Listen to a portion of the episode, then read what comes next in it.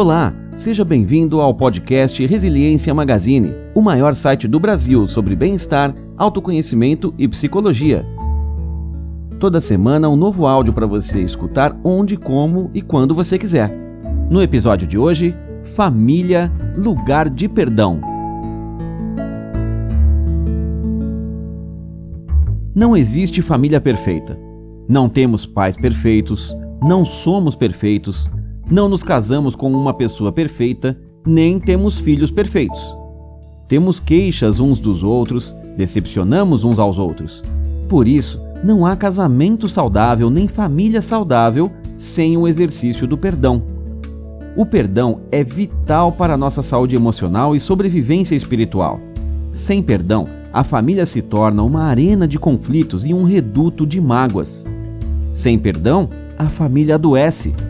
O perdão é a asepsia da alma, a faxina da mente e a alforria do coração. Quem não perdoa não tem paz na alma, nem comunhão com Deus. A mágoa é um veneno que intoxica e mata. Guardar mágoa no coração é um gesto autodestrutivo, é autofagia. Quem não perdoa adoece física, emocional e espiritualmente. É por isso que a família precisa ser lugar de vida e não de morte, território de cura e não de adoecimento, palco de perdão e não de culpa.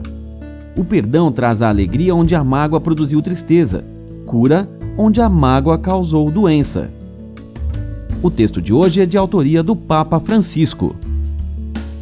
E para você que quer ter uma vida mais feliz e harmoniosa, fique ligado no próximo episódio do podcast Resiliência Magazine e confira conteúdos exclusivos no site resilienciamag.com.br. Até a próxima!